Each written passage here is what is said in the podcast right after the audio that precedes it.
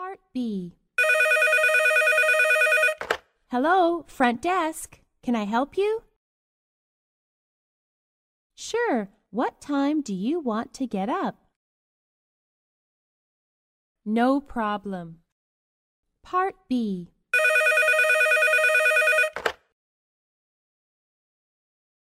Can you give me a morning call, please?